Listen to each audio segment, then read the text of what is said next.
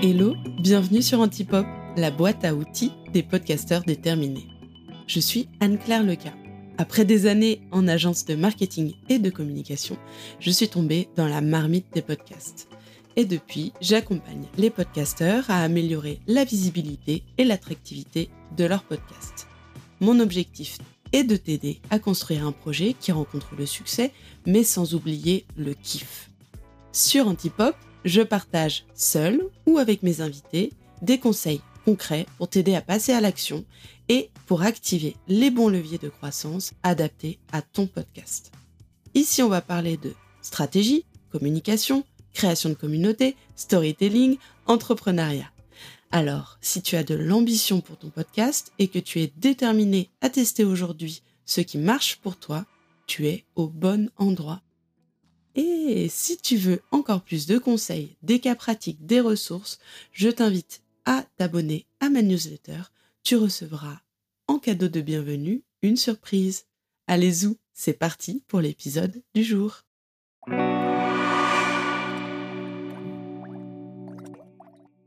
Hello hello, je suis ravie de te retrouver pour euh, le premier épisode de la saison 2 du podcast Antipop. Pour commencer aujourd'hui, j'avais envie euh, de donner un petit coup de pied dans la fourmilière sur des choses que j'entends souvent et qui, je t'avoue, m'agacent un peu. En fait, je trouve qu'on entend toujours les mêmes conseils euh, pour euh, faire grandir son podcast et qu'il y a des choses qu'on oublie de dire. Les conseils qu'on entend souvent, je vais te les donner un peu en vrac, c'est il faut euh, publier régulièrement, euh, il faut publier toutes les semaines, sinon euh, ça va pas marcher, il faut faire de la pub pour son podcast, il faut créer de la cross-promo. Du coup, j'avais envie de te donner un petit peu de perspective par rapport à ces conseils-là et te proposer une approche qui qu'on n'entend jamais, qui est que en fait, euh, selon la maturité de podcast, on ne doit pas adopter la même stratégie de croissance. Donc du coup, le petit point pour prendre un peu du recul vis-à-vis des conseils, c'est que euh, ces conseils, je trouve qu'ils ne prennent pas en compte en fait les objectifs que tu aurais avec ton podcast et surtout euh, les ressources dont tu disposes. si tu as pour objectif de euh, monétiser ton podcast, c'est-à-dire de bah, d'en faire un média et de gagner de l'argent en monétisant euh, ce média, c'est sûr que les les KPI, les indicateurs que tu vas devoir choisir, c'est le nombre de d'écoutes par mois, puisque tu vas travailler peut-être avec un, un, système de monétisation qui va être du CPM. Mais si tu as ce podcast pour euh, agrandir ton réseau et faire en sorte de rencontrer des nouvelles personnes sur un secteur dans lequel tu viens d'arriver ou euh, pour avoir des nouvelles idées et t'inspirer euh, des meilleurs de ta thématique pour pouvoir, toi, grandir en tant que professionnel, le nombre d'écoutes que tu auras n'aura aucun impact sur le succès qu'aura ton podcast. Donc, tout ça pour te dire que quand tu vois des conseils, n'oublie jamais de voir si ces conseils sont pertinents par rapport aux objectifs euh, que tu t'es fixés avec ce podcast. Ensuite, euh, on entend souvent des, conseils qui sont issus de personnes qui ont vraiment réussi et qui ont euh, souvent des ressources qui sont différentes de ceux d'être avec des indés. Donc, publier toutes les semaines, oui, pourquoi pas, mais euh, si on a vraiment du, temps pour créer du contenu, pour communiquer sur le contenu qu'on va euh, publier euh, toutes les semaines. Ensuite, faire de la pub pour son podcast, eh bien, augmenter ou utiliser n'importe quel levier pour augmenter la visibilité de son podcast. Si votre podcast il attire des nouvelles personnes, mais ces nouvelles personnes, elles ne restent pas. Euh, c'est-à-dire que vous avez une mauvaise rétention, il y a une mauvaise, il n'y a pas de fidélité de votre audience. Et eh ben, c'est comme alimenter un panier percé.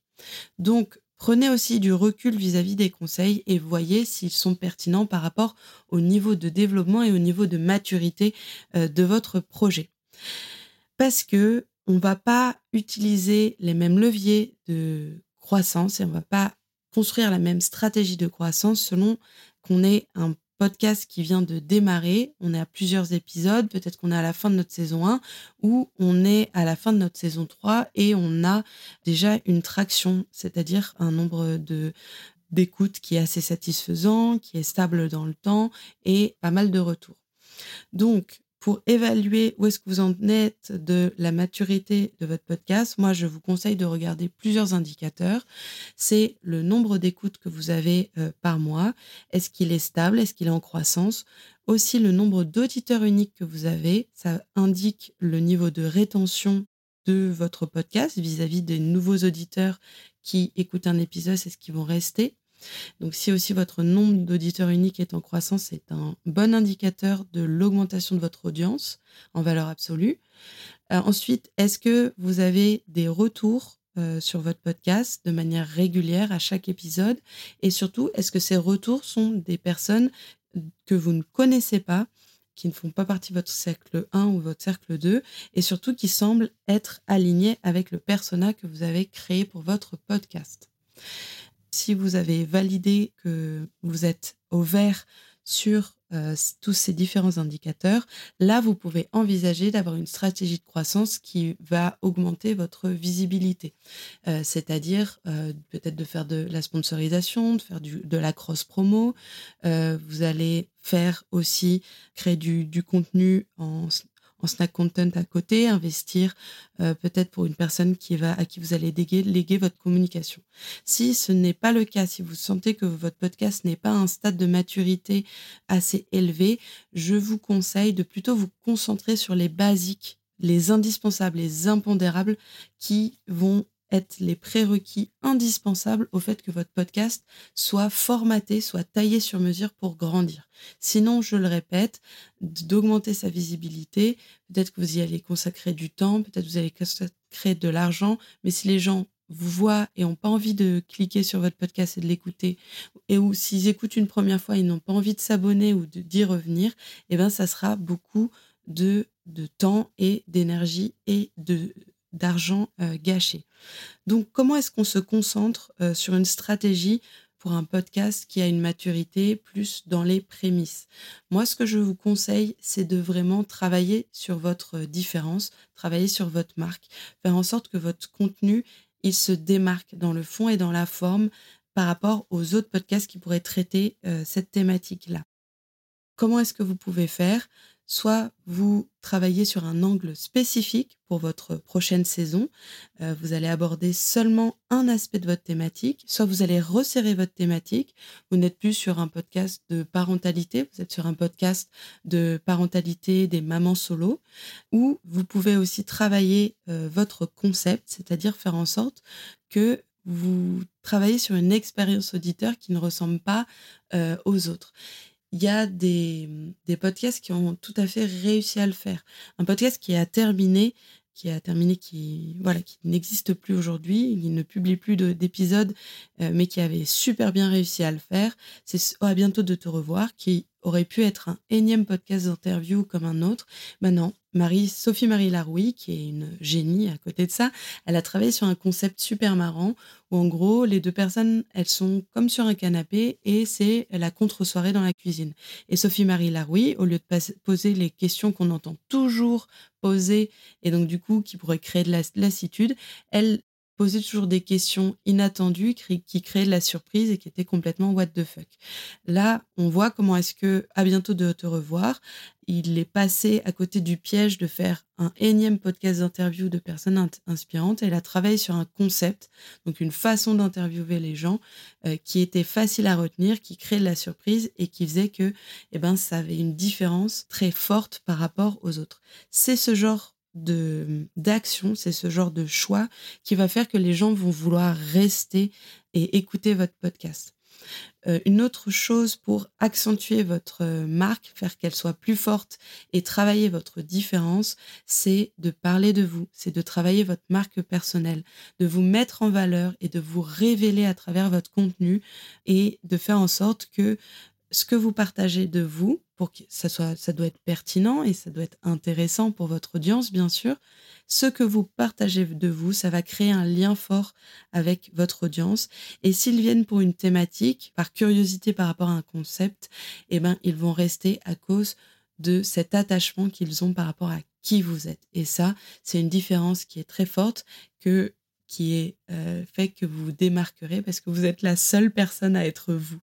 Ensuite, une autre chose à travailler absolument, qui fait partie des impondérables et qui, pour moi, en fait, devrait être fait par tous les podcasts, quel que soit leur niveau de maturité, c'est euh, la conversation continue avec son, son audience. Et plus que son audience, les personnes de son audience. Il faut connaître sur le bout des doigts ses auditeurs. Et quand je dis sur le bout des doigts, c'est pouvoir construire un persona qui est euh, pertinent, qui est pertinent avec vos objectifs, avec votre stratégie, mais qui est aussi incarné, c'est-à-dire que ce soit une vraie personne. Et quand on lise votre persona, on, on ait une bonne idée de quelles sont ses motivations, ses joies, ses peines, quel est le genre de musique euh, qu'il ou elle aime, quels sont les autres podcasts que cette personne aime. Avoir une approche vraiment construite et méthodique de, de votre persona, ça vous permettra d'avoir euh, du contenu qui est pertinent de qualité, qui va attirer l'attention et surtout de n'être jamais à court euh, d'idées pour avoir des épisodes. Avoir aussi une relation qui est construite, qui est soutenue avec son audience, c'est de créer des interactions de manière euh, régulière avec elle. Donner des rendez-vous, poser des questions et pas le faire n'importe comment de manière un peu éparpillée. Vraiment avoir une vraie stratégie de co-création avec son, son, sa son audience, j'allais dire sa communauté. Ça, c'est l'étape d'après. C'est quand nos éditeurs, on les connaît et on les a rassemblés à un seul endroit, on crée la conversation. Là, c'est une vraie communauté. Mais si on ne connaît pas son, auditeur, qu'est-ce qu'il aime, qu'est-ce qu'il aime pas, eh ben, on pourra pas créer du bon contenu pour euh, lui et surtout, euh, eh ben, on ne pourra pas créer un podcast qui crée de la rétention, qui crée de la fidélité. Ensuite, un troisième euh, basique, un impondérable sur lequel on doit travailler euh, et qui fait en sorte que la croissance ne soit pas seulement un coup de bol ou un coup de chance parce qu'un invité a bien partagé un épisode, qu'il avait une grosse communauté et que toutes les personnes sont arrivées à ce moment-là, c'est d'avoir une approche vraiment carrée, structurée de sa communication. On ne le dira jamais assez, créer du contenu, c'est 30% du boulot. Le faire savoir, le faire connaître et de créer un système euh, qui nous permettent de communiquer de manière régulière et de mettre en valeur notre contenu, de faire comprendre pourquoi il est intéressant, qu'est-ce qui est différent dans notre approche, pourquoi c'est utile euh, pour votre persona. Donc créer un système d'organisation, mais aussi un système de type de poste, un système de communication qui vous permette de le faire de manière régulière. Ça vous permettra d'avoir euh, une visibilité qui est régulière, qui est soutenue et construire des bases saines pour la croissance de votre podcast. Voilà pour euh, mes réflexions sur le fait d'adapter la stratégie de croissance et de actionner les bons leviers de croissance en fonction de son niveau de maturité de podcast. C'est pas des des pensées, c'est pas des réflexions qu'on entend partout. Donc je serais super contente et super curieuse de savoir ce que tu en as pensé, viens m'en parler sur LinkedIn, Anne-Claire Leca, ou euh, si tu es dans la communauté Discord EcoFactory, euh, viens débriefer avec moi euh, de cet épisode. Je serais vraiment curieuse de savoir ce que tu en as pensé. À très vite. Merci beaucoup d'avoir écouté cet épisode jusqu'au bout. J'espère qu'il t'a plu et qu'il t'a été utile. Pour encore plus de conseils, je t'invite à t'inscrire à ma newsletter et si c'est déjà fait, viens partager avec moi sur Instagram ou sur LinkedIn les idées que ce podcast a inspirées. On se retrouve tout bientôt pour un nouvel épisode.